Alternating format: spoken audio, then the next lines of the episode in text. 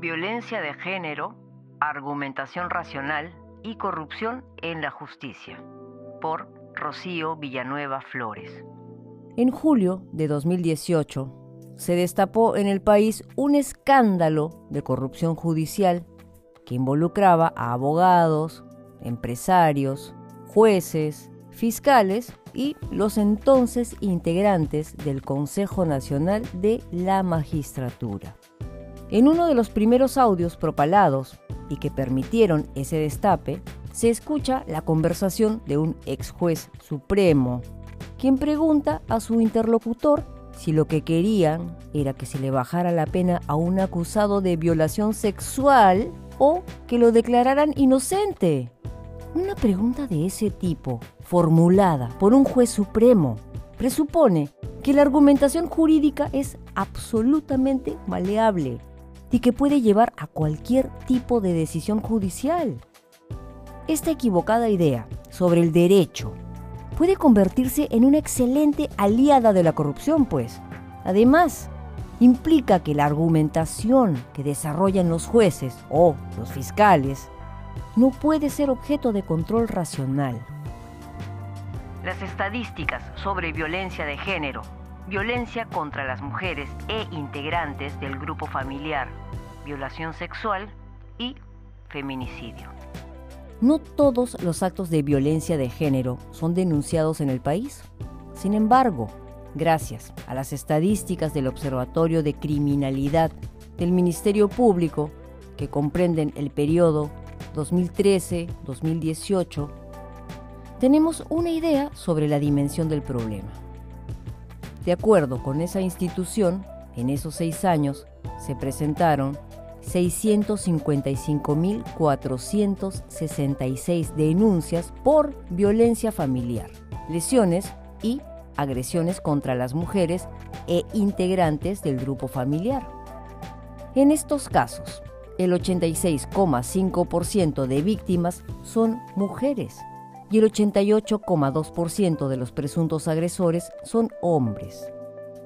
En cuanto al delito de violación sexual, el Observatorio de Criminalidad reporta un total de 63.131 denuncias, cuyas víctimas en un 93,1% son mujeres y cuyos presuntos agresores son hombres, en el 100% de casos.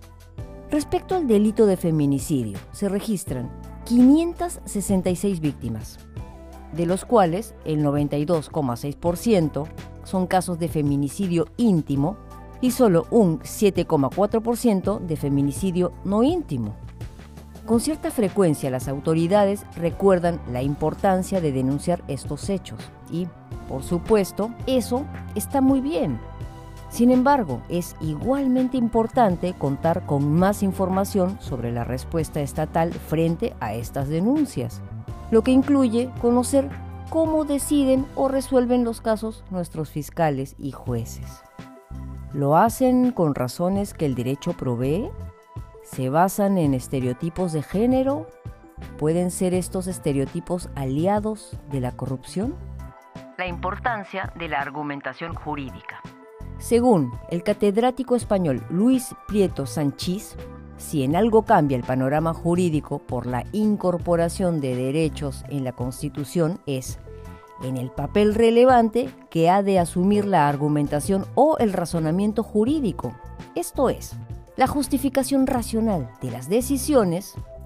En el Estado constitucional, las decisiones jurídicas no son exclusivamente actos de poder, en esa medida, la teoría del derecho ha desarrollado un conjunto de criterios de corrección de la argumentación jurídica y ha propuesto qué tipo de razones no pueden justificar las decisiones jurídicas.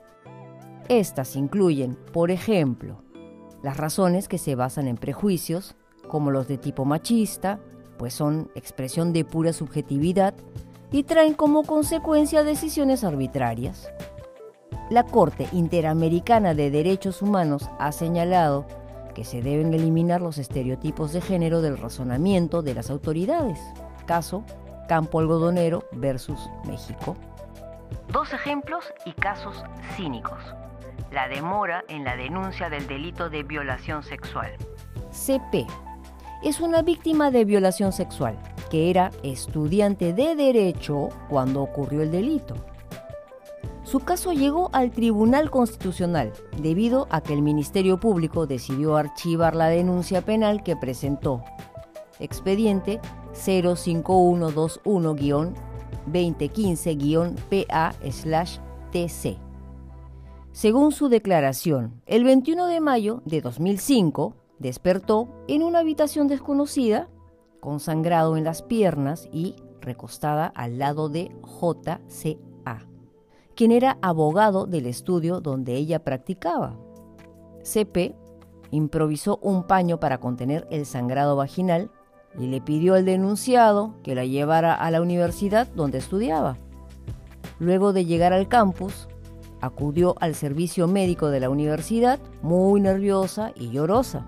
Allí se le diagnosticó desgarro perineal y sangrado activo. Se le suturó por ese desgarro y se le dio tanto antirretrovirales como la píldora del día siguiente, que es el protocolo habitual para los casos de violación sexual.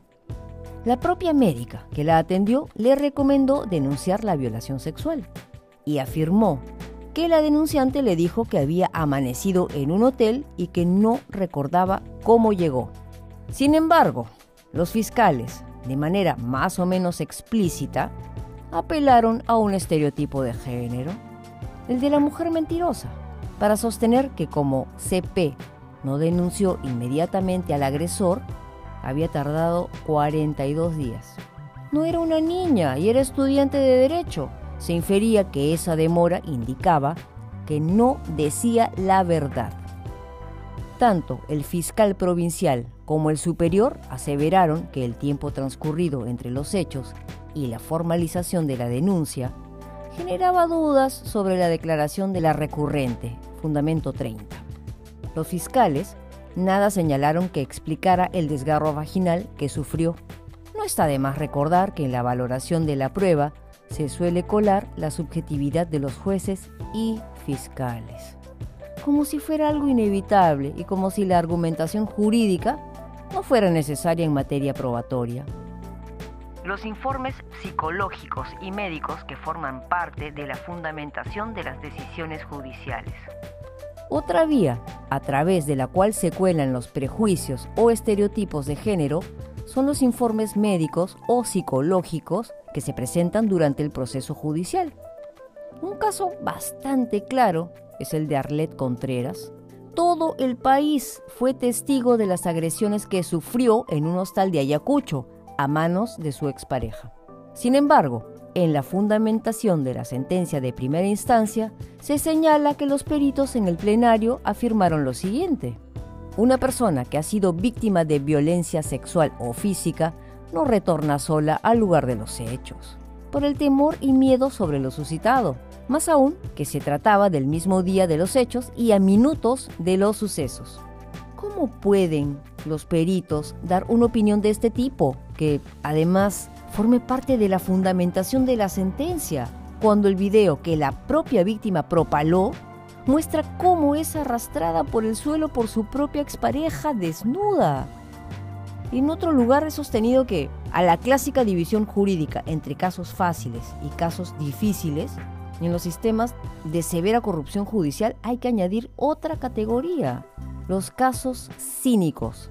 Estos son aquellos en los que los jueces o fiscales no solo resuelven o deciden por razones que no suministra el derecho, sino cuya fundamentación es de una exacerbada irrazonabilidad, que linda con la desvergüenza descarada. No quiero decir que los argumentos abiertamente irrazonables prueben por sí mismos la corrupción, ni negar que podría tratarse de un error judicial.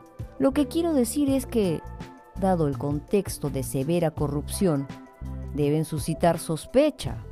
Este tipo de decisiones deben ser puestas bajo la lupa y no es descabellado pensar que podrían constituir un indicio en casos de corrupción judicial. El combate a la corrupción en la justicia, una tarea ineludible. Una de las razones de la alta incidencia de la corrupción en el sistema judicial peruano es que hay muy poco riesgo para el corrupto y el corruptor de ser detectados. Hoy se habla de redes de corrupción compuestas por abogados, estudios de abogados, trabajadores del sistema de justicia y por jueces, tal como lo ha señalado el abogado Daniel Quiñones Ore. El artículo 139, inciso 20 de la Constitución reconoce el derecho de toda persona de formular análisis y críticas de las resoluciones y sentencias judiciales. Las facultades de derecho deben jugar un rol central en promover este análisis, no solo a través de la formación legal, sino alentando la investigación sobre la argumentación jurídica en las decisiones de jueces y fiscales. Esta podría ser también una manera de combatir la corrupción y el todo vale en el derecho. Las denuncias son importantes, pero las decisiones judiciales y fiscales lo son aún más.